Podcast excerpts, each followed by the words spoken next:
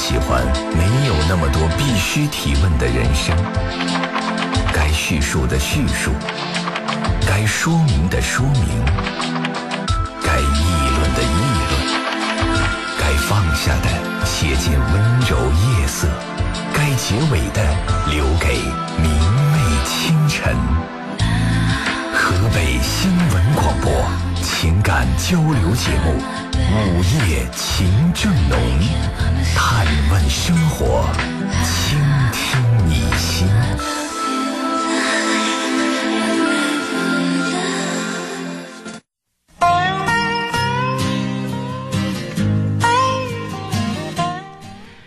嘿，收音机前亲爱的听众朋友们，大家节日快乐！今天呢是元宵佳节，在这里也再度祝福收音机前所有的听众朋友心情愉快，节日快乐！我们的节目呢是一档情感热线交流节目，所以说呢，在这样很多人都团团圆圆的日子里，如果你自己一个人孤孤单单的，内心呢好像还有很多的纠结、痛苦，甚至是落寞。如果愿意找一个心灵上的伴，也许我们是一个选择哟。我们的热线电话是九六一零四三，非河北省的朋友加拨一下石家庄的长途区号零三幺幺。我是今晚的主持人陈露，我陪伴大家一小时三十分钟。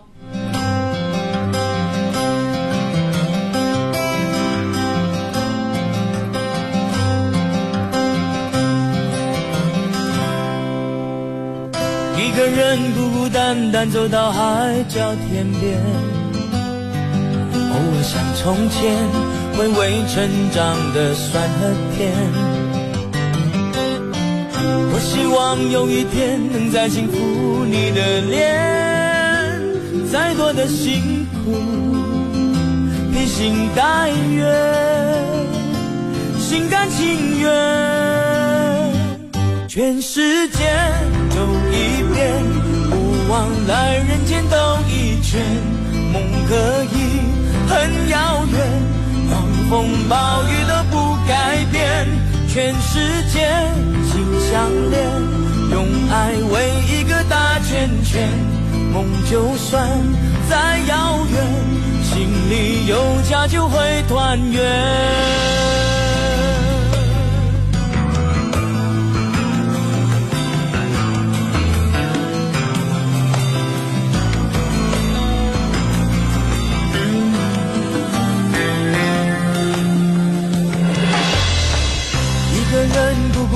单走到海角天边，偶尔想从前回味成长的酸和甜。多希望有一天能再轻抚你的脸，再多的辛苦披星戴月，心甘情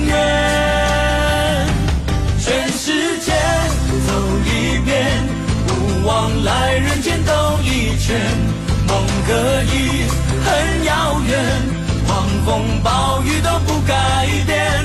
全世界心相连，用爱围一个大圈圈。梦就算再遥远，心里有家就会团圆。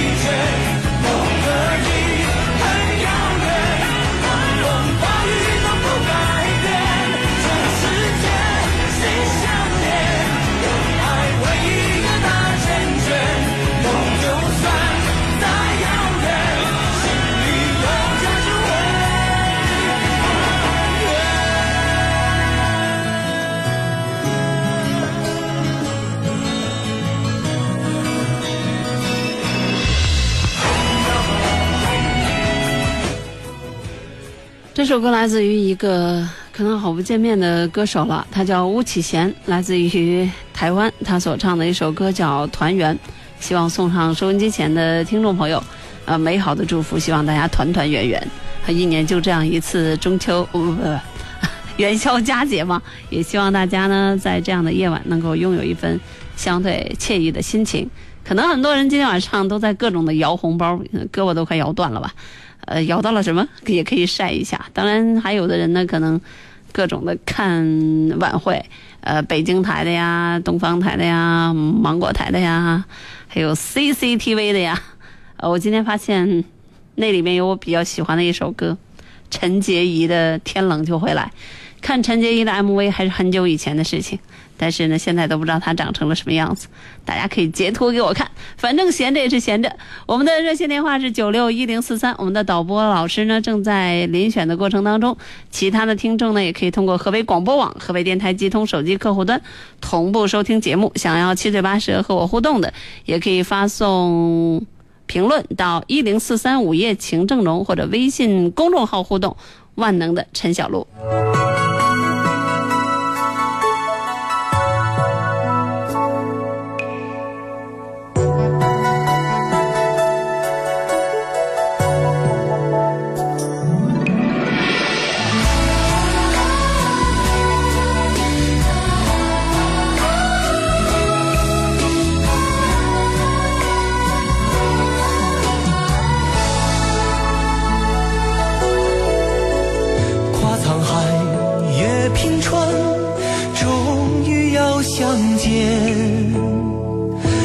人间无意，桑田莺歌难来咽。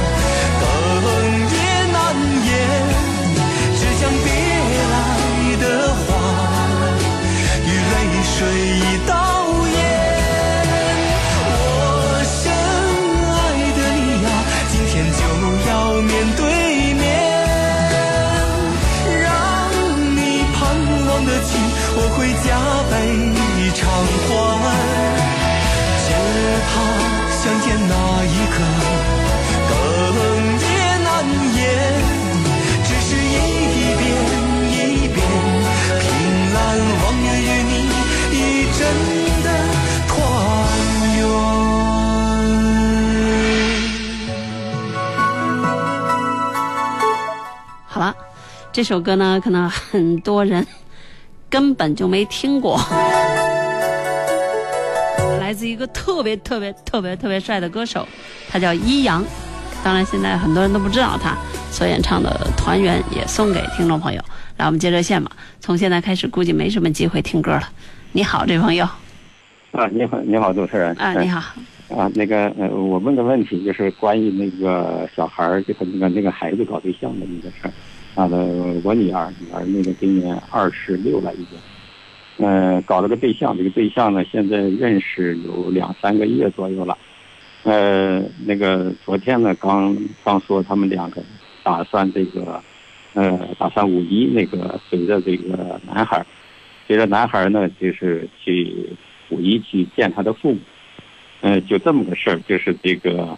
呃，我们有点不放心，就是我们作为家长来说呢，就是，嗯，拿不准这是就像这这样的事干预他、干涉他还是不干涉他？你们见过了吗？呃，见过一次，嗯，应该是他们认识之后大概一个多月的时候见过这个男孩嗯，那总体印象呢？总体印象那个，呃，也说不上这个不好，也说不上有多好。特别是呢，就是最近发生过一个事儿，呃，就是呃，应该是农历吧，就是这个十几是十十三那天吧。那天那个约好了，这个约好了，这个男孩子到我们家来吃饭。呃，约约这个事儿呢，是这个。呃，就就我女儿呢，跟他约，就是应该是年前约的，嗯，有一段时间了，就是，哎，也是答应了的，哎，但是呢，到了这个那天，就是前两天十三这一天，到了那天呢，他不来，嗯，他不来说，他给的理由是这个，呃，俩人搞对象的事儿，这个无需那个父母那个做掺和，啊，他不愿意父母做掺和，给了这这么个理由，就就没来。哎，没来，这个，这个，这个我女儿也没说什么，就是也也也没跟他闹，哎，这这事儿就过去了。第二天呢，这个他就要求我女儿呢，这个答应他这个五一跟他回那个老家去见他的父母，就是哎，这这两个事儿又紧接着，哎，所以说我们就搞得这个就有点这个矛盾，就是。有有有有有点不有点不放心，你刚刚来了这么一个不太痛快的事儿，呃马马上又来来了这么一个事儿，呃结果呢，这个我女儿还还答应了他了，这个我我 我们这个女孩子啊，就是嗯也没有这个太多的这个心机啊，或者是她她这个脑子，其他的条件般配吗？呃，条件还算般配。嗯，认识的还是自己相亲认识的，自己搞的呀？呃呃，这个通过别人介绍的，嗯，方方方面条件还算可以。首先，这个男孩子很不地道了。一，你可以不答应；二，大过节的答应了，临时找个理由，而且这理由那么难听，那么不好听。那小孩子挺挺不会唠嗑的，可能不懂事儿啊。等于这样，我们常规来来讲叫放鸽子了，挺不懂事儿的。另外，说的话也也也说不过去。因为现在的婚姻不单纯是两个人的事儿，是也也要关系到两个家庭，呃，就是你不让大人掺和，起码的一个见面，而且是人家主动约你，对吧？呃，等于是放下身段约你了，给你点阳光，你还就灿烂了，是所以这小伙子很不懂事儿。什么的，嗯嗯。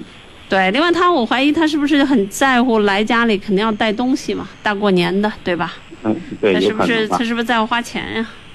呃，这一点应该我觉得不至于，因为他的收入不低什么的。哎，越越是那些可能收入不低的，这个人大方不大方啊？就说是不是敞亮人，跟有钱没钱毫无关系。有的人穷，但是面上的事儿也都过得去；有的人很有钱，但是办的事儿可可让人不可思议了。哦，嗯，这都没准的事儿，反正这事儿办的挺不地道的，挺不漂亮的。嗯，另外就是认识两三个月，然后如果说对于感情还没有特别确定的话，去男孩子家里，这肯定风险很大了。对我们一对于一个女孩子来说显得很不自重，就是你这算什么事儿啊？去对方家里，对吧？嗯嗯。另外，正常情况下，像这种，要么就是你们过来看，要么就是。这个你孤男寡女的去对方家里，对吧？对，我们就是担心这个，就是。对，当然也是传现在社会也也说不定，说不定现在都怎么怎么着了，这都没准儿。但是你你这么去了一趟，人家大多数人就会这么去想了。你不去呢，也未未不一定嘛，是吧？所以说。我觉得你没有怎么着的时候，就就就就这个样子，而且说不清道不明的。起码像这种得得到了你们的认可之后，然后正式的向你们家里人提出邀请，或者说像像当面跟你们说说，哎呀，你看我们也挺好的，能不能让谁谁谁多什么时候跟我们家父母同意的条件下，我带他回去，对啊，对啊，对啊。啊，应该是有一，起码有这么一个形式吧。对，让他说也可以，就是这个女孩子答应了以后，这男孩子也要当面再说清楚的，就是他私下里把女孩子这儿工作做好了，关于正式邀请这孩子到他家这件事情上，还是还是要得到你们的认认可的。对。而且这一般女孩子到男孩子家，正常情况下应该是得到女方家认可之后，才可以女方到男孩子家。而不是这边还不什么呢，然后就去男孩子家。就是我们这个说实话，风险和损失太大。这个事儿，嗯，就是。对啊，那你没有确认这个事儿，你让女孩子去干嘛？就是。嗯。明白明白。嗯，那这样好，好，谢谢。好，再见啊，哎，拜拜。你好，这朋友，哎，你好，陈露，我想嗯咨询几个问题。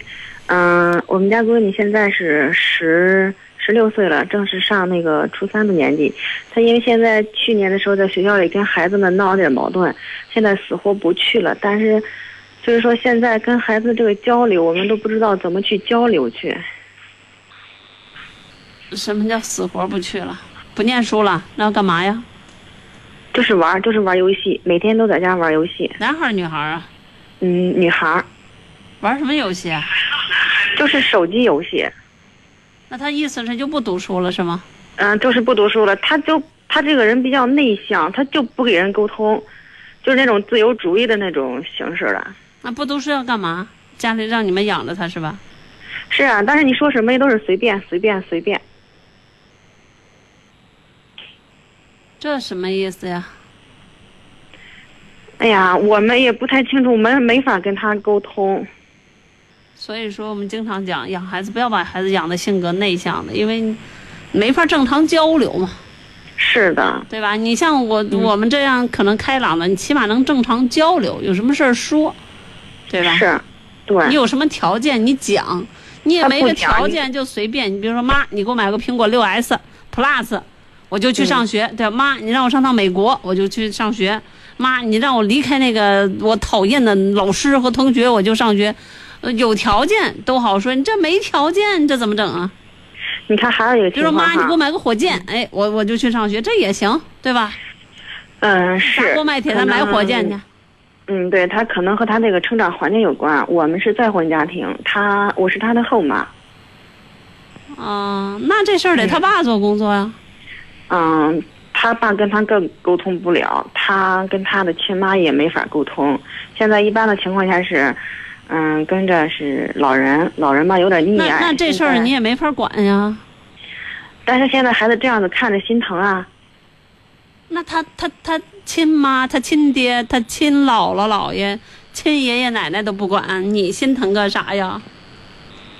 你心疼也没，也你心疼也没有他们用啊也没。有办法，他们也没有办法，也不知道该怎么管。我这也是没办法了，我就是想咨询咨询你。没有办法的话，那就是告诉他，他不上学，他什么都没有，就他想干的都不可以。比如说玩手机不可能，手机是没有的。那你要出去，你要出去，你不可能在家里白吃白喝，你可以出去打工挣钱，你可以出去打工，你做什么都可以，家里也不要你钱，你让他去感受一下，呃，不可以让他再这样以为可以叫叫叫做吃做喝，这不可以的。这是还有一个问题，你就是想看电视没有？想干嘛都没有。就是如果你你不满十八周岁，你我们属于你们的你的监护人，你没有话语权，没有话语权就告诉他。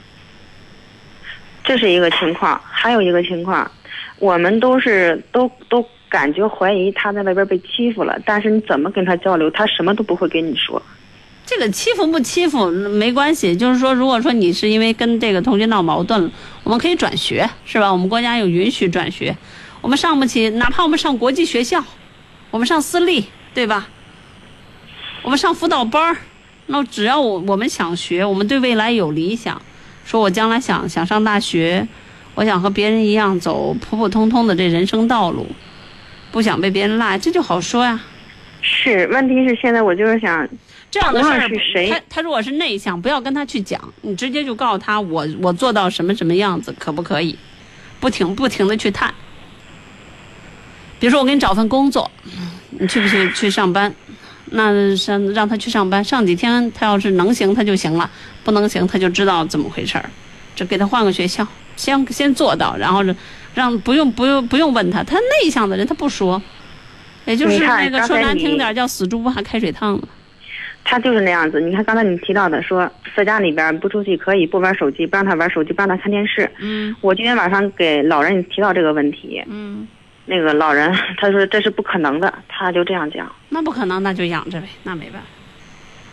如果老人认为这是不可能的，那就那就没戏。这就是为什么有的孩子给养瓢了，有的孩子这养的非常的优秀的道理。从小就要定规矩，不可以的就是不可以。告诉他，大人在说话的时候，小孩不许搭茬，那就是不许搭茬。告诉他，你整个上学的过程当中不完成作业不许睡觉，就是不许睡觉。规矩都是这么养成的。是关键，我就是想跟他交流，但是就是没法沟通。这事儿肯定轮不着轮不着你跟他交流了，这肯定是他亲爹亲妈的事儿。说句实在话哈，他跟他那个，他他妈说他也不听，是他妈委托我跟他交流的，是这种情况。嗯，因为我知道也是只能是对他好，但是我管他。但是你说这种情况，他妈委托我这样说，我得管，我得说呀。问题是我就在那儿说了四十分钟，他一句话也不说。对呀、人人家这样的人都是死猪不怕开水烫的那种，油盐不进。那你说能给我出个招呗？怎么着给他把他那个心灵给他撬开？啊，找他找他比较喜欢的人，找他比较在乎的人。但是这样的人一般内心又比较冷漠，他跟谁关系也不咋地吧？应该是。他跟谁亲近呀？跟他奶奶亲近，跟他姥姥亲近，听谁的呀？有在乎的人，有怕的人吗？像这样的人，他也一般他也不怕谁，他也不亲谁。就是这种环境，你可以想象一下哈，这种家庭环境，他现在就是说，都对他都是溺爱，都是他说了算，到现在是谁也管不了了，就这种情况。这个不可能是管不了，还是你们不管？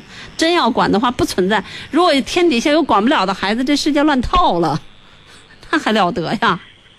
没有哎管不了的孩子，对，是这世界上哪有管不了的孩子呀？实在不行给他扔监狱去，对吧？那那那他早晚他他得他真要是干嘛，他无法无天的那个孩子，早晚他得犯事儿啊，对吧？无法无天他的。嗯、他不是说无法无天，他不，就是就像这样的话，你不管是拧也好，管早晚你要吃亏的，生活中总要跌跟是呀。说句实在话，我就是怕他现在在外边吃亏，然后嘞，他都不说，你也跟他交流，他也不交流，就是骂啊，都怨你们，都怪你们，他还反咬一口说这个。那肯定是怪呀，那肯定是，这其中肯定有这个父母的原因啊，他怪得着啊。我们经常讲，那你离婚、离婚或再婚的家庭对于孩子的影响是不可逆的，是不可逆的。这没有说，呃，通过什么样的弥补，然后就把它给消除掉，这很少，很少，很少。这这这这怎么办？我刚才跟你说了，一是下狠心，找亲爹亲妈这事儿不轮你出头，你出头会出事儿的啊。然后这个严加管教不可以，他没有话语权，他也没有决定权，他不去读书，不说出自己心里的愿望，他的所有的事情都做不到。举例说明，饭都可以没得吃，觉都可以没得睡，因为我们不开心了，我们不开心，你也开心不了。是。另外一方嗯面就是直接告诉他，你必须去工作，不能不可以在家。你在你这样在家里的话，全家人都会心里堵得慌。你出去工作，希望你有自己的未来。你要是能够通过工作来改变自己的命运，我们也尊重。但是你不可以在家里这个样子，要么你就是上自己学点什么东西，不管你学好学不好，你现在还属于应该学习的年龄，你应该尝试着去改变自己的生活。你是去学裁剪，你是去学美发，你是去学模特，你乐意学什么？总之你要去学东西。你就是天天上那里混，你现在也得给我去学。等你混到十八岁，你不想学了没关系，你可以回家来，或者是怎么样，你乐意怎么样怎么样。只养到你十十八岁之前，没有没有决定权，没有决定权。其实你看爷爷奶奶管的话，他们也也也就只会溺爱。你已经说了好几遍这样的了，你按就是，如果是这样的话，那就爷爷奶奶要对这件事情承担后果的。他爸呢？也不听，不是他爸是作为一个父亲，不听就不管了吗？就不想办法了吗？就不参与了吗？你看有时候吧，是这有老人了，有人老人在中间一干嘛，这就不了了之了那。还是家里人的事。关键的就是这种不了了之，害了他了。我刚才说了嘛，什么东西都在于没有规矩，嗯，到最后 是，反正是呃，养孩子这事儿是有风险的，养好了呢，就是大家阖家欢乐；养不好的话，谁也别想省心。我也我不信老人真的不管了的时候，老 老人溺爱的同时是心里快乐，肯定看他也。你想家里要有这么一个孩子，谁谁不添堵啊？对吧？是他们也是来回转，也没有别的好主意。我刚才已经说了两条道了，你们选一条道去走。如果走不通，我觉得你可以，就是问问。还有一点就是，他得有自己喜欢的人，或者是畏惧的人。举例说明，他爱听广播，比如他爱听李爽，让李爽跟他谈谈，对吧？举例说明，他喜欢王力宏，那费劲巴劲哈的，咱可以找王力宏跟他聊聊。他喜欢 TFBOYS 是吧？都可以，这种偶像的这种影响力都可以。假如说他特别喜欢哪个小朋友，那小朋友说的话他听得进去，那我们跟那小朋友，呃，请人家吃顿饭，求人家帮个忙，对吧？但是你要知道，性格特别内向、特别拧的这些人。他内心里他是没有这种感情的程度特别浅，他对谁都很淡。另外，他之所以跟外边闹别扭，或者是说什么，或者是说他在外面挨了欺负，那就说明他的做事方法很怪，一定是冒犯了别人，一定是冒犯了别人，言语上或各个方面，只不过人家别人没没让着他，对吧？对对对对对对。他一定是说话或干嘛的，他冒犯了别人。因为性格内向的人，或者是说像他这样的人，他一定是他。你想，你本来性格内向的人是没有攻击性的，对吧？一般都会被忽略，大家都玩自己的或怎么怎么的。一旦他是被欺负了，或者是说他什么了，因为他觉得自己很厉害，他肯定是冒犯了别人，别人结果人家人家才不会让着他，人家会管你谁是谁呀？是，对吧？对，人家乒乓乒乓把他一阵子收拾，无论从自尊心上、自信心上，全给他灭了。是让他彻底歇菜，是，所以所以要想打击一个性格内向的人，特别特别容易；要想打击像我这样大大咧咧的人，可难了。我是因为什么事儿我不放心上，是，对吧？嗯，所以性格内向的人容易得精神病，性格外向的人很少得精神病。是，所以这事儿我觉得你们需要跟他一肯定是不厌其烦的跟他唠叨。另外一方面，一定要采取措施的，这必须的。全家开家庭会议，决定做一个决定，这事儿到底要怎么样，管还是不管？你们大人用大人的方法先决定了，统一就是形成你们的统一战线。如果说爷爷奶奶到此为止依然是不肯在这件事情上做加以配合或做做做坚持的话，那我作为你作为后妈，那就只能说难听点儿，那你就得认了。你谁让你选择一个带这样一个孩子的男的呢？你得认了。嗯嗯，咱不都是为孩子好吗？咱就是想把他给他沟通沟通，让他就是回归到正常的生活里来。你知道有些孩子他是没法毁炉再造的呀。孩子，哎呀，我都我都说了，人都有犯错的时候，他改了不就完了吗？你要知道，有些人他改不了啊。你这不都已经碰到难题了吗？是啊，这不找你啊！我给你举个例子吧。嗯，在春节期间，上海有一个出租车司机杀死了一个孕妇。呃，他是刚刚从，他是有犯罪前科的，通过伪造证件加入了出租车司机行列。嗯，正常情况下，我们国家在某些入行的时候，包括军队等等方面入行的时候，包括公务员体体检政审的时候，都有特别特别大的一条，你知道是什么吗？就是不允许有任何的犯罪前科或者是不良记录，包括信用记录。如果都像你所说的这样，谁没有犯错的时候改了不就行了吗？那为什么还要有这条呢？是，你能明白我背后要说的话吗？嗯，明白明白。就是有的人，他本身就达不到那样的水准和要求，他改不了。啊，是。那个出租车司机是从监狱里放出来的。对不对，人的这个，结果这回他得下地狱了。是每个人和每个人的状况还不真不一样。就是我刚才说到一半，就是人的性格，基本上来讲，神很好的习惯，从两三岁就可以形成了性格的基本的培养。就说这个人是性格开朗的或活泼的，基本上到七八岁就定型了。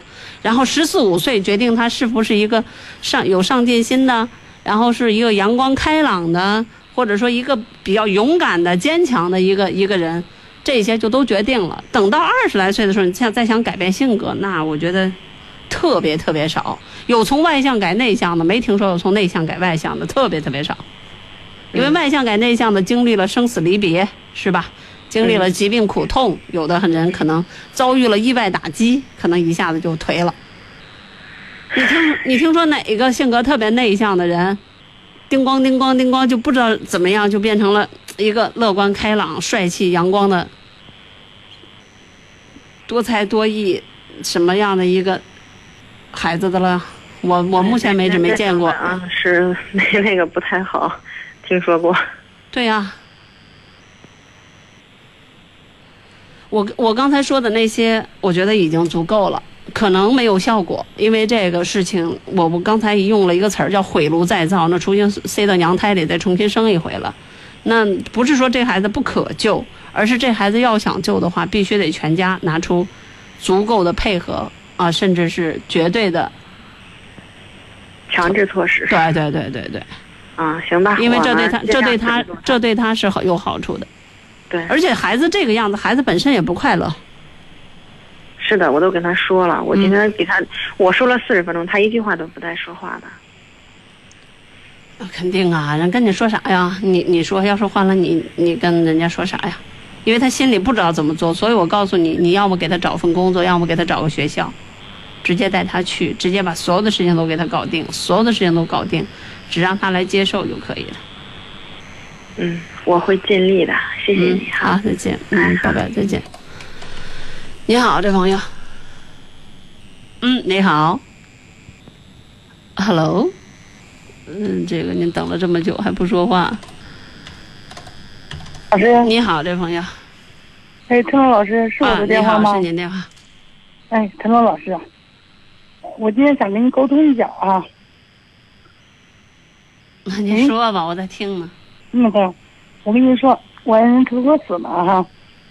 我女我儿子都结了婚了，我又找了一个老伴儿，去年刚找的。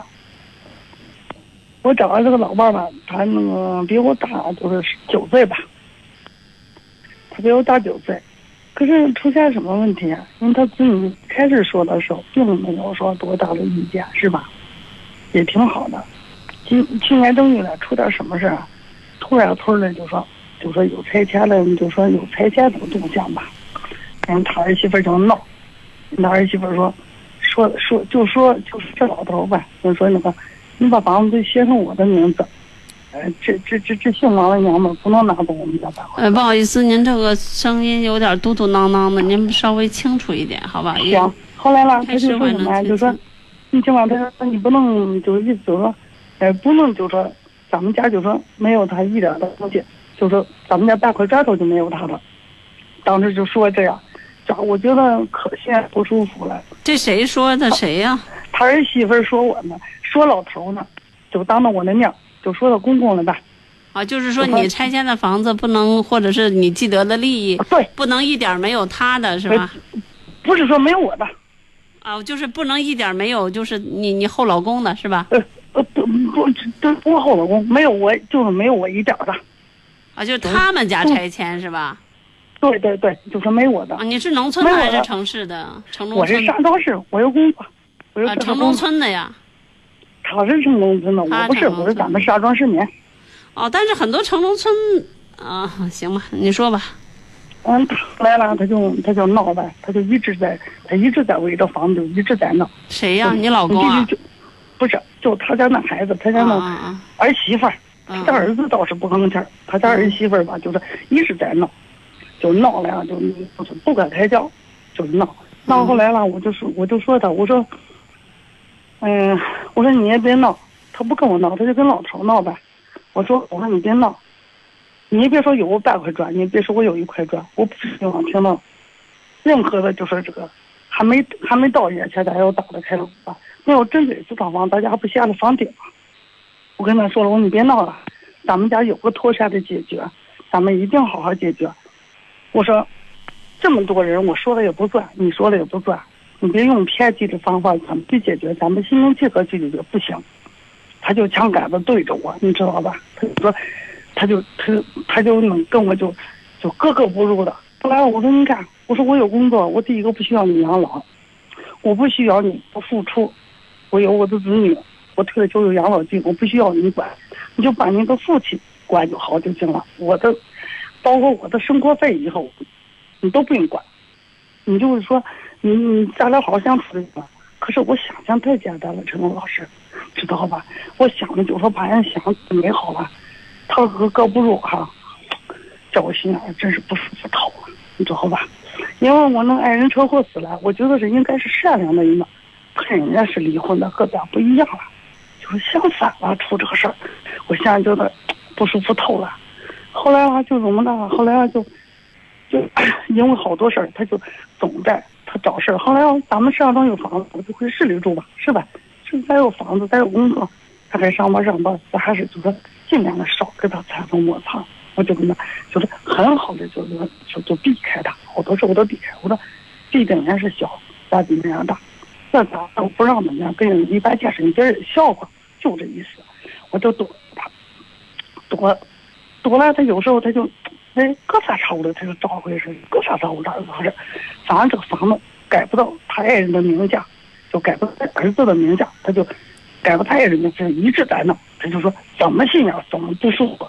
我就觉得，反正我就承认他家里就是一大祸害了。怎么着他也是过不了心里这个坎儿，可是我心里过不了这个坎儿。你看他离婚的时候，我跟你说说啊，他有两套房子，这套房子他给老头了，那套房子判给这个就是这老头他爱人了，知道吧？一一套，知道了吧？嗯他这个房子就就是陆权法院办的时候相当清楚。我跟他结婚时我也看看这个判决书了。他就怕这房子有纠纷，要跟他孩子产生这种误解，知道了吗？我看判决书了，看了以后我就说呀，财产没纠纷，什么的没纠纷，这就行，我就图个不在就行了。我心里不舒服，这么多年一个人过的是吧？结果不是那么回事，陈龙老师，我就反了劲了，我心想，我心想不舒服透。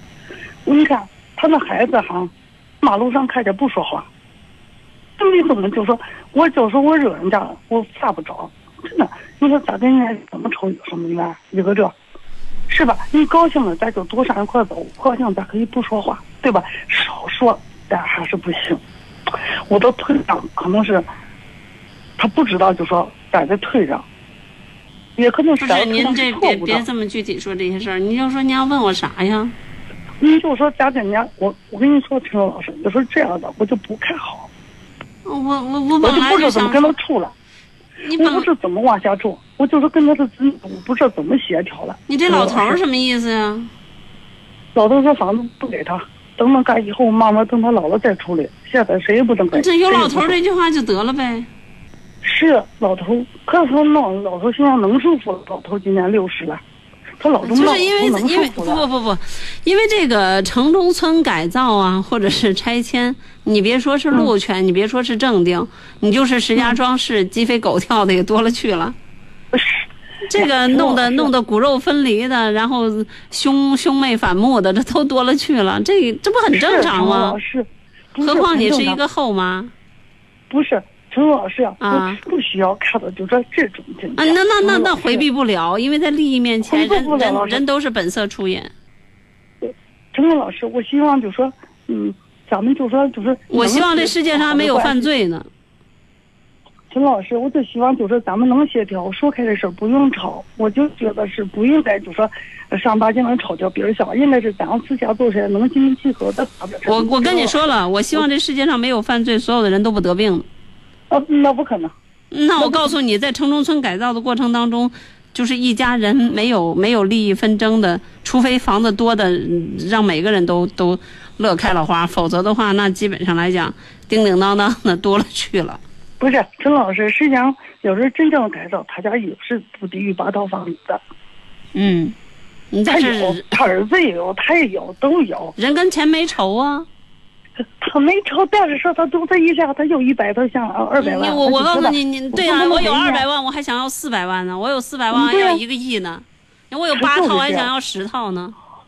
这人就是这样。对啊、那这这个东西，你这个事儿，你让我说我怎么样子不争吵啊，或什么，这个很少。不是说陈龙老师不是说跟人家孩子不争吵了，咱就说啊，咱怎么就跟人家孩子就说，可是咱这个家庭是存在着缺陷，但是咱怎么就跟人家孩子咱咋就不知道还得占着什么心理，老跟咱格格不入的，咱不脑的事儿了就。我我那我给你的来那我给你的建议就是少来往吧，你什么事儿通过你老公来沟通就可以，少有正面的？谢谢你，接触陈龙老。师嗯，那就感谢了，陈龙老师，嗯那就十分感谢您了。嗯，好，再见。嗯，谢谢您嗯，，拜拜，嗯再见。费劲巴哈说了这么久，就是为了这一件事儿吗？你好，哎，你好，是我这电话吗？啊，是您电话。啊，陈老师你好。你好，啊，我有这个事儿想请教您一下。我就是我有个闺女吧，我是承德的，她给她江苏盐城的了。呃，在去年个十二月份吧，她就是怀孕生下胎儿，给我来电话说后边得得了产前抑郁症了。得了产前抑郁症了，我寻思等到十二级开支我过去，等到没过多少日子，就说他生小孩四五天吧，完了姑爷给我打电话，黑天后半夜四点，说他起来走了，找不着了，我这就着急就起来，因为我跟您说一声，我这个老伴是是后老伴儿，就是我这闺女的后妈，发完了打电话说让他妈也去，让他那个就是他亲妈，我又开车去让，他妈也接我往，就往那后老伴儿往就借了，在邻居借了点钱，往就连夜就过去了。到那以后，看看他那病反正挺重的，就是说或者连他找着了，钻湖里头去了，或者说喝了两口水，脚难受就出来了，在那待了一段时间，我生了小孩，因为四五天，完在那待十天或者半个月，看着不行，我跟他那时候就商量说，意思连他接回来，连看个病。去了以后吧，那姑爷就讲说这个病就说不吃药，就靠心理心医疗就行，说疏导。我说不吃药不行，这肚子这后边上盐城那医院市医院呢给他看了，那医生说，反正这种病得吃药啊，说仨月几个月就能好。我去看了两次，我第三次让他去看去吧，他就有点，把这姑爷就意思不想看，我说我又肚子这这几回又去了一趟，一趟晚上上面这就有点跟着我让去看病了，来回呃合着顺响水人到。他盐城那一百公里，来回二百公里走，这一个来回也没跟我说话。我也商量着，他老婆子也乐意让回，他对象也说要不行就接回来吧。说这头人多，咱们疏导疏导就好了。我们仨就连着接回来了。接回来以后，在我这住了三四天吧，就往这个我这老伴回来就说怎么着，突然说晚上睡觉看着脚都胖起来，跟腿。我说那明天上医院看，到医院一检查说这不血糖高吗？说化验血糖都二十多几了，需要住院。说他就住院了，住院那不我觉着，你看他往那闺女又弄不了孩子得的病，或者说不行先送他妈呢，让他妈给照料两天。我说我就给往那姑爷打电话，我说你妈一会儿肯定上不过来，黑天白天，因为你连车停了就过来帮着照顾照顾这孩子闹闹。呃，旁那边跟我说接过电话，就是说说我在山东临沂这呢卸货呢，你让车给我送这来吧，给我送回来吧。我当时就有点来气，我就连电话挂了，我也没跟他说嘛。没有过几天，我觉得确实让我又给他打电话，我说你这也快临近过年了，要不行就连车停了过来。我说你甭管了，我那个车就连着接回来吧。他也没来，我寻思他也反正也当我说气话，他觉得当不着。有点不理解吧，就是说接回来不管的意思的。现在这在这不春节他也过来了，过来也直接就上他妈去，到我这也没站脚。这个过完年儿在这待了好有半个来月，也没上我这来。然后给我们那姑娘打电话，姑娘也有点跟我半别不理解。我说这意思是不是误解？就说不管他了。我也挺干什么的。我说咨询一下陈老师，你看这这得看什么意思？啊，这个可能话赶话的，大家对于这个口语表达的口吻啊、语气啊，可能有自己不同的理解。你姑娘有这个误会也是正常的。你像你给别人打电话，一跟换了我啊，我两旁是人，我会认为一你是想跟我要钱，二我会认为你你是想让我接走。不管，那我觉得，那我这两旁是人都这么想，那你想他作为当事人，可能难免会有这样的怀疑。我觉得怀疑是是是一方面，您自己心里怎么想是另外一方面。我目前的问题解决了，我觉得就可以。该看病看病啊，人家男的，说实话，面对这种这是新婚，然后小孩子那么小，人家没有，呃，又又又又又这个样子，男的没有选择放弃，我觉得尽量往往好里推动吧。反正就是听您这种说话口吻，很容易被别人误解。他老师，您那我没听明白，不是说呃男的选择放弃，就是他也结婚十多年，这是二胎。嗯二来吧，我就觉得这个，他说得病以后，我连他接回来嘛。嗯要不我考虑应该是，他这种病挺严重。那会儿我接回来意思也是为了看病，我后边打听是说北京那安定医院看这病，相当不错。我就别往那姑娘打电话，我说不行，上北京安定医院里看看。嗯。他就不是心思，他跟我说说不去看去，看去我更没抓着了。按说按说正常情况下，您不应该选择接回来。按说来讲，因为对人家已经成家了，人家那边这个些看病的事儿干嘛的，还是还是还是需要人家那边来做主的，那叫直系亲属嘛，法定夫妻嘛。对对对，我也理解。那个当时跟他也商量通了，他也乐意让接回来，不是咱硬完了就是啊，行，现在的问题是什么呀？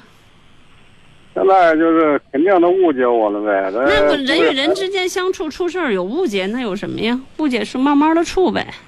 来了半个月也没照面就走了，又回那头了。完了，姑娘打电话也相当不理解。哎，您这一个长辈，一个父亲，然后家里又经历了离婚，本来对于孩子的影响，呃，无无端的一些麻烦都挺多的。您受点委屈咋了？啊，受点委屈咋了是？再说从整体什么来讲，孩子嫁那么远那么远，你帮不上用，这这管不上的，你就别挑理儿了呗。他们能过得好不就完了吗？孩子能够身体恢复了不就得了吗？别挑理儿了吧。是我意思也不是说挑理，我就说这那你意，思是啥呀？嗯，问你就说得整出来。那处理以后的对做多做一些有利于孩子的事儿，这个大人不计小人过呗。既然人家回去了，你就别斤斤计较了，别挑理儿。你刚才不都答应了吗？说不挑理儿吗？对吧？你这显然是在挑理儿嘛，对吧？别挑就完了呗。呗。人家他还确实是误解我了，我就考虑。哎呀，人与人之间的误解，那不常有的事儿吗？啊，怎么就不能误解你？我刚才已经说了，我作为两旁世人，你那样说话，我就一我会怀疑你不不管我，二你会想着为我的事儿花钱，那找一个人来买单。我我说了，哦我是两我两我是外人。那你想，哦人家当事人是不是也会有这个理解？你你听你那说话，你也不是说话特中听的意思，你你甭能给人家电话挂了，人家第二回还接你电话还来。另外，人家一开始是不乐意让你接走的，那本身这都都一环套一环的，都都不对劲儿着呢。你还是你还想让人家高兴的屁颠儿屁颠儿的呀？不是他不让不乐意让接走，那会儿商量通，他让乐意让回来。嗯，就行。就举例说明是乐意让回来，你不是说商量通的吗？他也不是人家说，哎呀，爸爸你接走吧，你看怎么怎么，不是吧？你不你不刚才这措辞很重要吗？我们当主持人的还挑不出你这毛病来，你不是商量通的吗？对吧？啊，人家没有主动说爸，你给接走吧，是吧？上那边治治，然后该出钱出钱，该出力出力，我定时过去看去，不是这样吧？对吧？嗯，他那会儿当时也说了，说在这也人我一跑车家里也没人，你连接那头亲属多散散心，咱们就好了。他是跟我这么说的。那谁提出来接走的呀？我他那说，我说不行就接我去，那头亲属也多，嗯连看看到散散心，连带着溜达溜达，也让心情好点儿。嗯，他行他婆婆也跟我商量说，不行你就连他接回去，这头也实在是弄不过来，嗯，那不往行那姑娘那半挂车跑长途嘛。行，这个反正也不不是是多大点事儿，现在事儿解决了，您往前走就可以了。这孩子能够身体健康，然后您他不跟您说话，您主动跟他们说话，主动嘘寒问暖，闺女怎么样了？呃，别别误解爸爸，爸爸是一片好心。然后有空哦我爸去看你，这话说两句能能死人啊？嗯，当时在这那孩子打针，我开车离我们县城这也一一一个来回也三四十公里，我接了四五趟。那不应该的的呀。啊，就说是我也该给他买水果，喜欢吃点心，我都给他买。不是说了，你刚才已经说了是误解，对吧？那既然是误解，您又是长辈，孩子又又又嫁到那么远，您又是离婚的，肯定亏欠点孩子。另外孩子又得病了，就就别跟他计较就完了呗。这么多理由还不足以，如果说孩子不懂事儿，还不足以让你原谅他吗？啊对吧？我不就要说这么个理儿吗？啊，好嘞好，嗯，好嘞，再见，拜拜。谢谢您好。直播间热线九六一零四三或零三幺幺九六一零四三。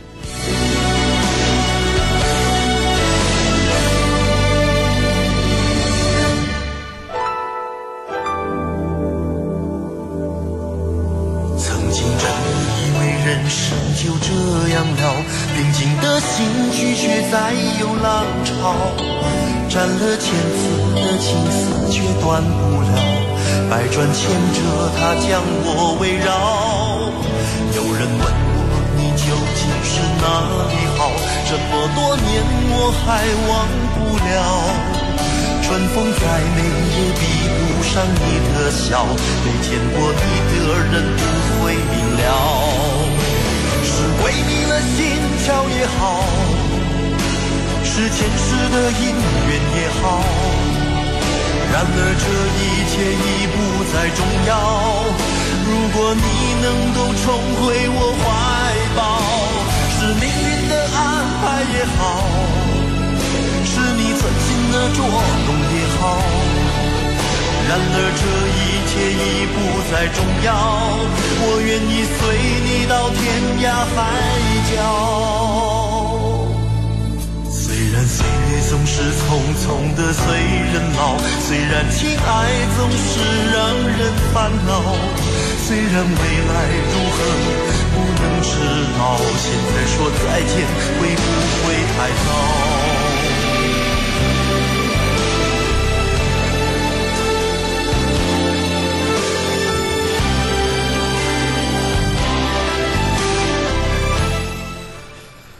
好，我们继续接通听众的热线。你好，这朋友。嗯，你好，哎，啊，你好，您电话接进来了，请讲。我我老公总是烦我，瞧不起我，怎么回事儿？哎怎么呦，着？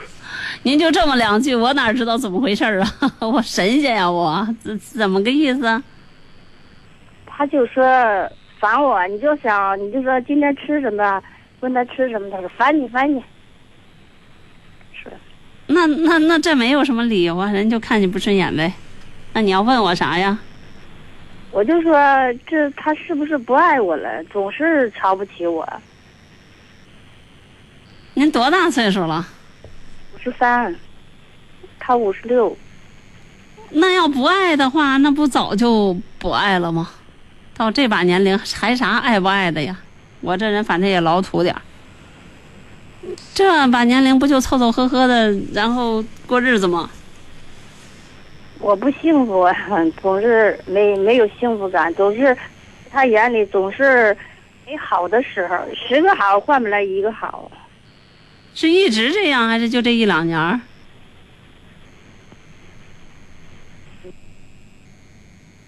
这啥情况呀？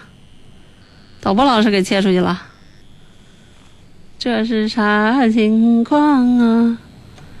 你好，这朋友啊，你好，啊，陈梦你好陈梦老师啊啊，你好，啊啊！刚才我跟导播老师简单介绍了一下，我就想咨询这个事儿，我们家里基本情况。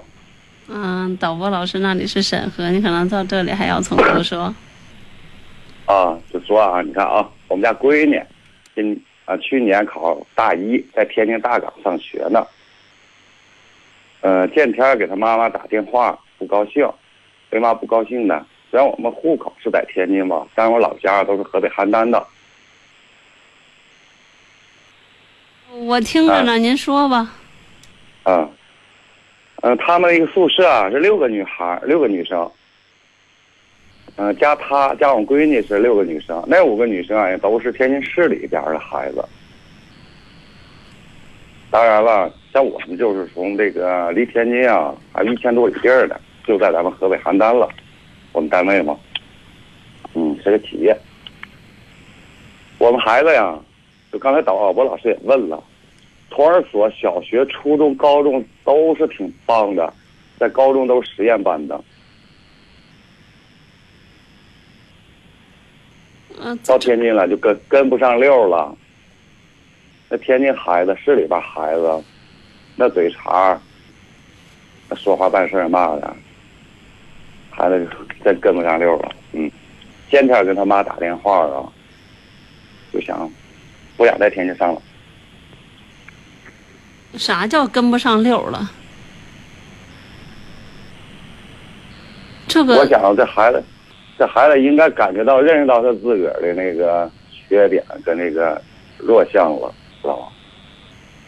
嗯，光学习好不行，有智商不行，还得有情商。我孩子欠缺就是情商，交流了、沟通了，妈的，差飞了，人家孩子。您这是要问我啥呀？要说啥呀？支个招，支啥招啊？你怎么劝孩子？你不说你家孩子挺棒的吗？确实挺棒的，啊，从托儿所、小学、初中、高中，嗯，但是跟我呀没眼法，嗯，没有没有共同语言，嫌我没文化，嗯，您喝酒了吗？喝了六点多喝的，您喝的还不少呢。其他听众可以继续拨打直播间的热线电话九六一零四三。任何人在喝酒以后不可以打电台热线。我们主持人，至少像我这样的主持人听出来了，我不会和喝酒的人做任何的对话。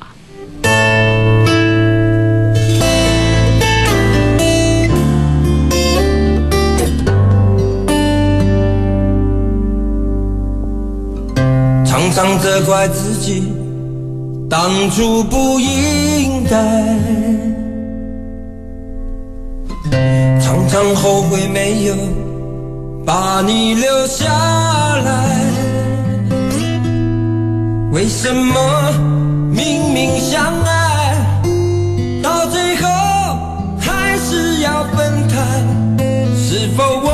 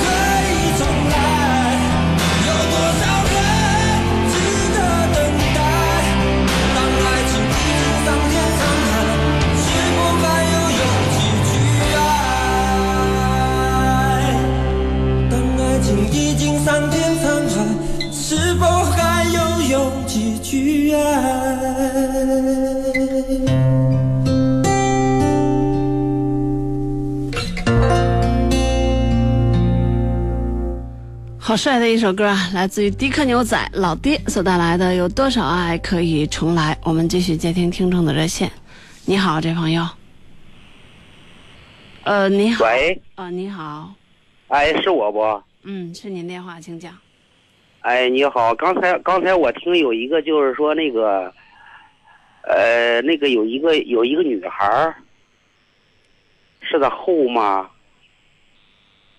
啊，您要干嘛？我问一下，你刚才你刚才我听你们这个广播，我听你们这语言也不大对劲儿啊。啊，我们节目不允许评论，你要评论的话，到微博和微信里去评论。嘿，我们今天导播老师好酷啊！我们今天这导播老师是一个，呃，比我还厉害。这不是我挂的啊，是导播老师给切出去了。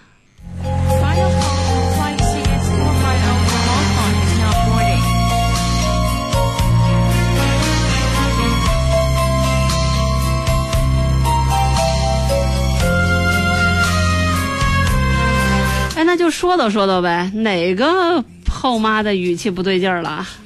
大家说说，在微信里说说。万能的陈小璐在公众微信号里说，在微博里说，我咋不觉得呢？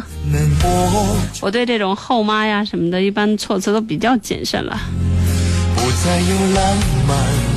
而且我今天来上节目的时候，我知道是大过节的，所以我说我今天晚上的时候尽量的跟大家聊天就够。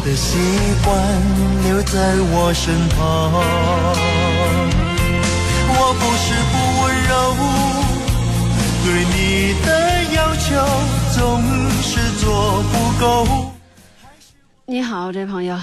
喂，陈露老师。嗯，你好。我跟你说一下，呃，俺闺女啊，很内向。他他内向呢，内向他就是不爱跟人说话，都是内向，对呗？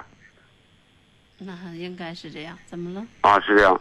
他怎么那个聊天行呢？跟人聊天，这怎么事？内向的人也得有自己的世界，内向的人也不是哑巴，也不是没思想啊。啊，是他他跟人聊天应该是。是是是，不算内向吧？应该是。嗯，不，内向的人一旦找到他自己情绪的出口，他会格外的比较，叫格外的叫疯狂也好，或叫格外的认可。比如说，内向的人如果喜欢上一样东西，他他他是特别痴狂。举例说，举例说明，我给你举一个例子吧。你比如下围棋的那些高手，都很少有性格特别外向。嗯。嗯。我我我现在问问你，我给出个招。他这个这个这个这个聊天，我不想找他聊天，你怎么办？多大了？二十八了。这个年龄段的人很正常呀，用网络手段来跟与别人沟通，这很正常，这你没有权利来改变的。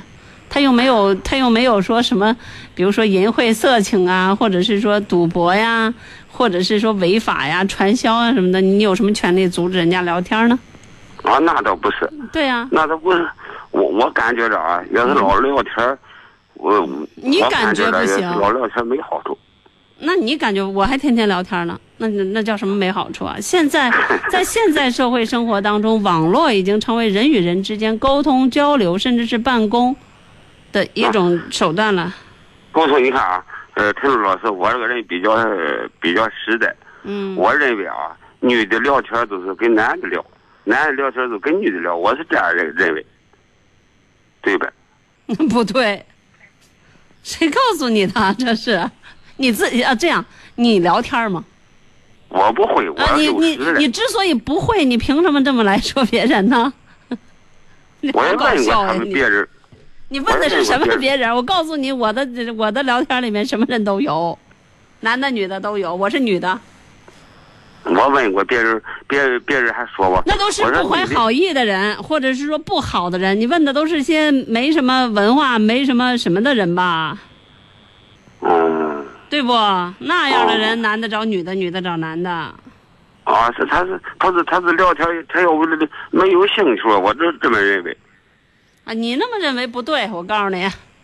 嗯，正聊天或者说沟通，你要叫聊天也行，其实叫沟通也好，或者是说，这个彼此之间有有有有一些交流等等也沟通等等，这个跟性别没有关系，甚至跟年龄没有关系。我我我跟闺女玩，闺女你别看，我认为啊，呃是内向不？可是内向，我认为他也不傻，我都跟谁他说告。诉你内向的人傻了？内向的人才不傻呢。哎哎，我是说，我说那个你别聊天了，我说那个对象，我是考虑对象的方面，你对象也不高兴啊，他他还聊了，嗯，他说因为现在这一波年轻人都是通过这样的方式来和外界保持，因为现在说说难听点，在农村或在城镇或者中小城镇，呃，业余文化生活是很贫乏的，没有电影院，可能另外也没有什么好的，现在的电视剧也不是所有人都爱看，而网络里的世界真的是五花八门，很新鲜也很快捷，所以说很很很吸引人注意。大家就一个共同的话题，现在都讲究圈子，那可能就一些共同的兴趣，有的人喜欢养殖，有的人喜欢野花弄草，有的人喜欢爬山，有的人喜欢逛街，他可能有一些话题可以相互沟通。所以您邪恶了，嗯，嗯我我在我在没给你打电话之前，我是计划着啊，嗯呃，赶赶家来住家来，我是计划把手机给掐着过来，谁也别聊了，我是这么想的。啊，聊天呢肯定就是要自己得有一个很好的控制能力，还有一个就是要有丰富的网络经验，知道什么人是好人，什么是坏人，这肯定是的。网络的世界里肯定是什么人都有，参差不齐，良莠不齐，然后藏污纳垢的，这个肯定是。但是说不是说所有的聊天的人都那么丑陋，或有什么见不得人的事情，没您说的那么邪恶，好吧？行，好嘞，好嘞，嗯，谢好。谢谢啊。另外，那那这彻底打击您一下，您不聊天，您没有权利这么评价那些用网络来与别人沟通的人啊，好吧？啊，我也我也是问你别人，我不就就就。像你不吃什么东西，然后你说这个东西不好吃，凭什么呀？对吧？你又没吃过，嗯，哦哦，好，好，再见。拜拜，嗯。你好，这朋友，你好，嗯，你好，我是陈露老师吗？啊，叫我陈露就好。嗯嗯，对，嗯，我子女的婚姻问题，我想跟你请教一下。啊，您说说看吧。嗯，我我我孩子呀，三十多岁了，嗯，因为他母亲张罗了介绍了很很好几个，总是见了一面呢就拉倒了，嗯，就是我们刚沟通了，他总是说说是不用管啊，男孩儿女孩儿？男孩儿。哦，嗯，我我原来想的是，就是说，你想和他母亲达成一致的意见，但是我们之间沟通也有障碍。我直接和他说吧，往往有时候，嗯，他母亲从中拦截。我和之我孩子对话，往往沟通不是那么太顺畅。我脾气也不算太好，可能这有我方面的原因。我原来总是想着，就是和他能达成一致的意见以后哈、我们两个人共同来开导一下孩子。啊，看他对这个自己的婚姻问题是一个什么想法。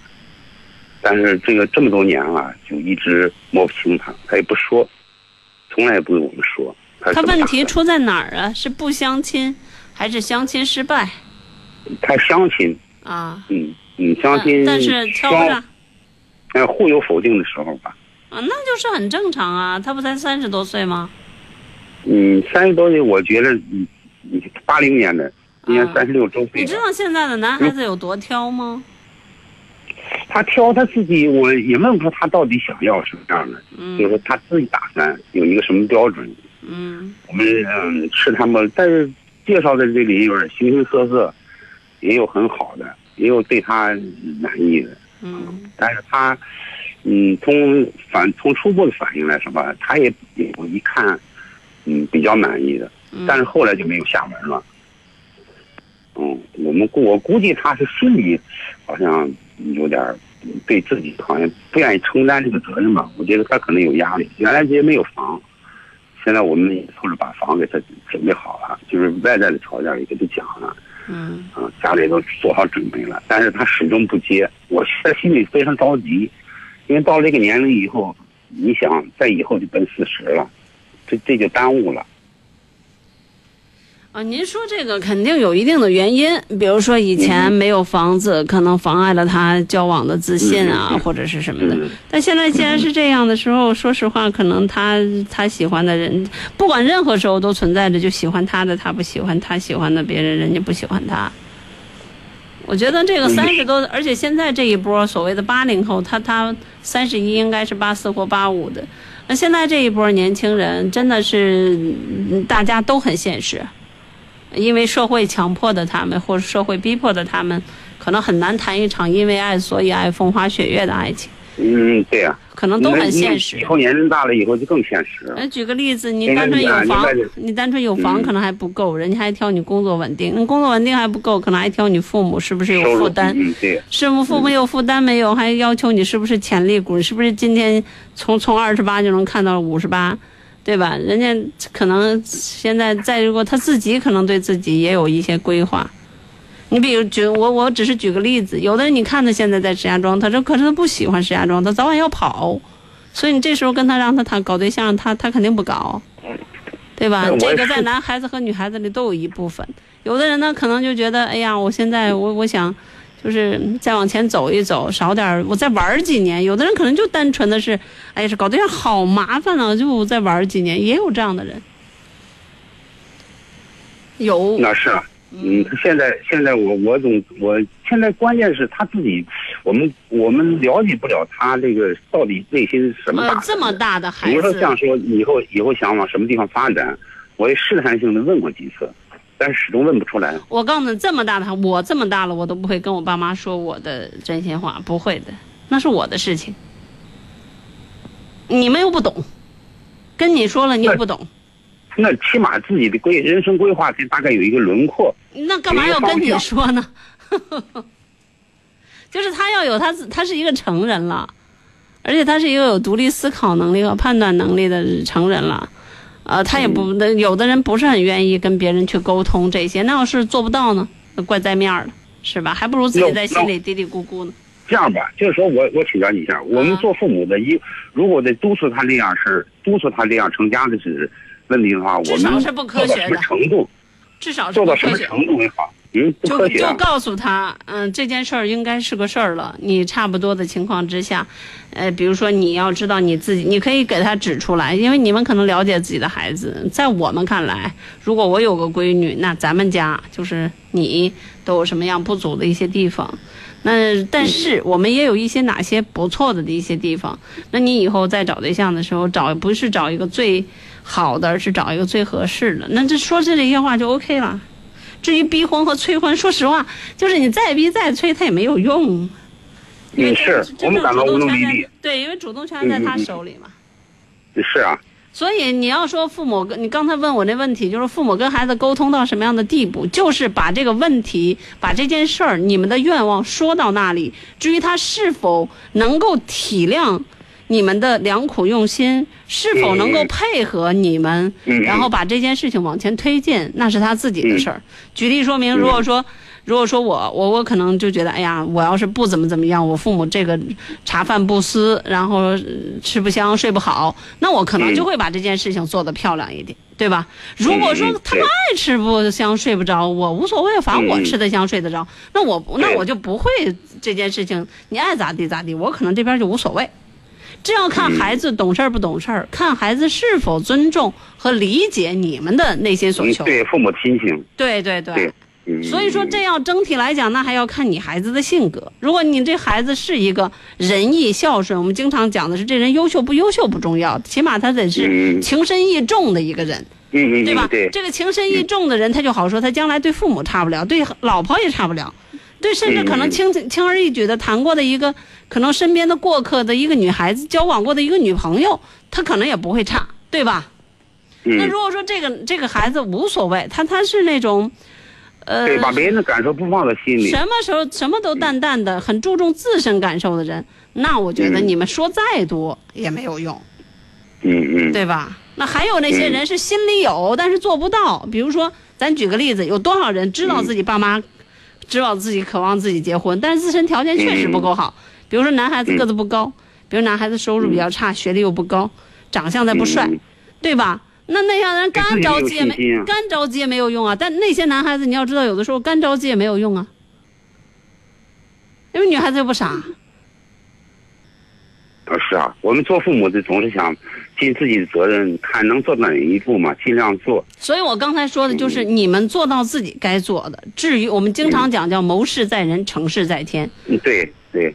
我我倒不是说我自己父母多优秀，反正但是我从小到大任何的事情都是，比如说这次春节回家，我父母还跟我谈，那他就告诉你，反正我们是希望你如何如何，你自己乐意怎么怎么样。哎，那他这么一说，我这一掂量，我你比如说像我这小胆儿的，我可能就不敢怎么怎么样，从来都是我再会掂量掂量，哎呀，我这样的话他们会怎么样，我会怎么样，我会掂量掂量，对吧？嗯，人有的人你说完了以后他是不听的，他甚至反着来，这怎么整啊？所以你你不要讲任何的沟通不是都有效果的哟。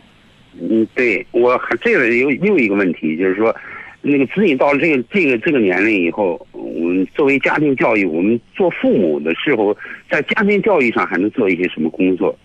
比如说引导他注重别人的感受。是吧？呃，他三十一了，我觉得。嗯，不是三十一了。他多大呀？三十六岁了。哎妈呀！三十六还没结婚啊？嗯，就是啊。三十六，八零的。嗯。那这个时候，我们感觉问题严重嘛？那这个问题确实挺严重的。嗯。他现在还相亲吗？嗯，偶尔也相，嗯，未婚未婚是吧？未呃未婚未婚，就是呃说句干嘛的话，就正儿八经的恋爱就没有谈过。那你要这么说的话，像我这样人，我要胡说了啊。嗯。我认为他是有硬伤的。心理，我感我感觉是心理问题。我觉得是有硬伤的，比如说性格、心理或哪些方面。一般男孩子。说实话，在现在社会生活中当中，剩女很多，剩女很多的，但是剩男很少。嗯，嗯，他他也嗯嗯，别人同事朋友也有介绍了，大概不下十几个了。嗯嗯，基本上见第二面的很少。嗯，就是说你你比如说见了面以后回来，我们问他说，哎，可以吧？他说可以。说你感觉还可以吗？还可以。但不约人家。就是你。哎，他嗯，有时候他约约打人家，人家稍微有一些拒绝，他就电话就不打了。有的人家还追着给他打两次电话。性格什么样的呀？内向。其他能力呢？其他能力一般吧。工作呀、学历呀啥的呢？嗯，学历也一般，工作就是一般人嘛，我觉得。嗯，外在条件。还可以，还不是说过长相啊什么的，是吧？长相还还行，亲戚们见了以后都觉得长得不错，都纷纷主动给介绍，说长得白净白净的挺好。啊，我估计就是家庭影响，主要是家庭影响。我们个人，我和我爱人沟通不怎么顺畅。嗯，前几年的时候，我觉得受家庭影响比较大。但是一个正常的男孩子，对于感情，在这个年龄段应该是很追求的，男的啊。就是起码正常，您也是一个男人，您应该知道，在一个适当的年龄时期，这个年龄段应该是有追求的，或者说应该是很着急去找的，至少是对这方面，因为想当父亲，对吧？然后想想找一个人贴心贴肺的两个人很好，那起码而且而且男的一般来讲对女的的。要求不是很高，他要这么精挑细选的话，那哪儿啊？他也不是，从我们看也不是说他精挑细选。那咋回事啊？嗯，我我觉得，我整体我做，因为我也做婚恋节目，我也做情感节目，男的对女的的整体的诉求，嗯，要是到了一定的年龄段以后，就变得不高了。就是我要说是个女的就行，可能是有点过分啊，但差不多。啊，也是啊，那往再往后那个那个，这个就就很难，很难再找到，就就离自己的愿望想象就越来越远了。对，因为你你这样的话，人家适龄的女孩，人家会觉得你大，对吧？人会觉得你大。对对对。然后不适龄的女孩，你肯定又不接受了，因为，她可能会你会觉得能不能要孩子呀，等等等等，对吧？嗯，对。所以我们感到很困惑，就无从下手，心里着急嘛。就是我们两个人也说不在一起。嗯，对这个问题，他跟你交流沟通吗？跟我不怎么沟通，偶尔和跟他母亲还有点沟通。啊，反正从我的经验上来讲，像这样的事儿，就是不跟他说话，不跟他再谈这事儿，把这话往那儿一撂，呃，告诉他你，而且要呈现给他你们的烦恼和不快乐。呃，从不用跟他说话，只是告诉他，你们就这件事情影响到了你们的幸福感，然后让他来解决这个问题，他有他有他有这个责任和义务把这件事情解决好，而且你们要给他充分的信任，告诉他我们希望你能够在一年之内或两年之内把这件事情解决好，否则的话，我们的晚年生活会会打折扣。我是觉得把这些话一撂就完了，就不要跟他再嗯。叨叨叨叨叨叨，没事儿就沟通，或试图走进他的心或者试图走进他的或者是试图走进他的心里，不可能。嗯他不会跟你说的。他嗯对对，他他心理防备很强，他三十六岁的人不会跟你说实话的，嗯，嗯，因为他说的实话一定不是实话。是啊，我我我觉得有这么个条件里边，家里边生活对他照顾的无微不至，是不是家庭啊啊啊！对了？还有一个还有一个方式和方法就是把他撵出去，让他自己单独居住。我们经常讲的一个事情，说什么女孩子有三大问题容易让自己嫁不出去：一养宠物，二和父母同住或者经常回家，三是没事就和闺蜜在一起，这都会造成女孩子不会感到孤独，所以她对爱情渴望不大。是啊，这个我们也也也想了，那边房子弄好了以后，就生活嗯一都俱全了以后，就准备让他走嗯，对，跟这个也是一条路子。这个开始答应了，后来因为嗯嗯生活嗯不方便嘛，嗯他就答应了走了，但始终没有没有。按正常情况，像这种应该把他撵出去。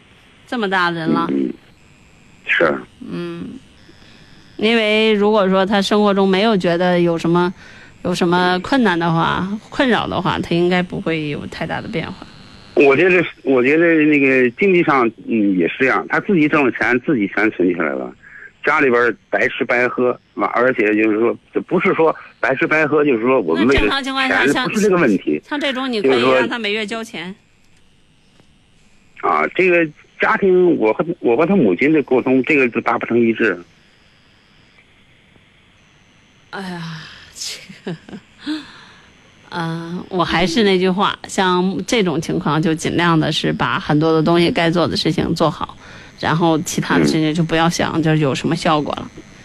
三十六岁的男人，真的，我我是我我日常生活中接触过几个大龄的未婚的男青年，嗯说实话，相亲还得爹妈跟着呢。一看那样的男的，我就想，我要说我想踹他，可能 可能不合适，但是差不多。嗯，那那个倒那个倒没有啊，我就说举个例子，就说你都三十，十七九的、七六年的、七五年的，这都四十来岁了，你相亲，或者是参加什么样的活动，你还得拽上自己很很年迈的老妈，我就觉得都有点变态了，说难听的。嗯，所以他那说，倒不是。所以我就觉得像像这样的事情，你们可能把自己该做的事情做好，其他的事情给他施加点压力就可以了，行就行了，不行就不行了。我刚才说的那，我是刚才说的那个嗯方式，我刚我觉得我已经是原话告诉你们了。嗯，那我这件事情影响到了我们的老年生活，我们非常的不开心。看到你这个样子，我们一天天都不高兴。希望你在一年两年之内把这件事情解决。如果你嗯三个月之内或者怎么样之内你不怎么样，那你必须就搬出去。如果几个月之内嗯你不怎么样，你必须往家里交钱，一点点的推进，一点点的逼他，应该是这个样子。嗯嗯嗯嗯嗯，好了。如果你们认为认为这个事儿是这么个事儿，这就叫逼婚。如果你们认为这事儿要逼的他可能也是上树爬墙的，没有解决的方法，你那你们就得靠你们想开了，好吧？嗯嗯嗯，好了。嗯，好，这样啊，嗯再见，拜，不客气，拜拜。好了，二十三点五十五分，我们线上一直有一位听众在等啊，但来不及了。感谢大家守候收听我们今天的午夜情正浓，我们下次节目再会，拜拜。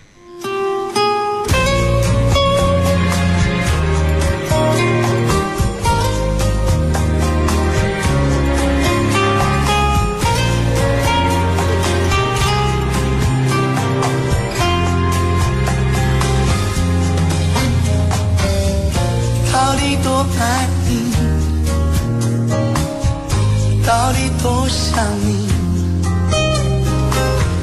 窗外的人行道下过雨，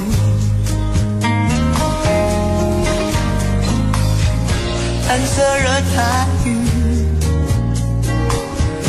他没有说明，在玻璃后对我弹着琴。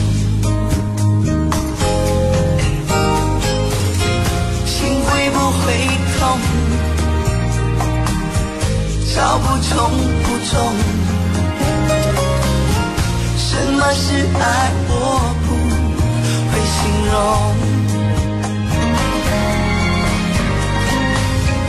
反正想你就像黑咖啡那么浓，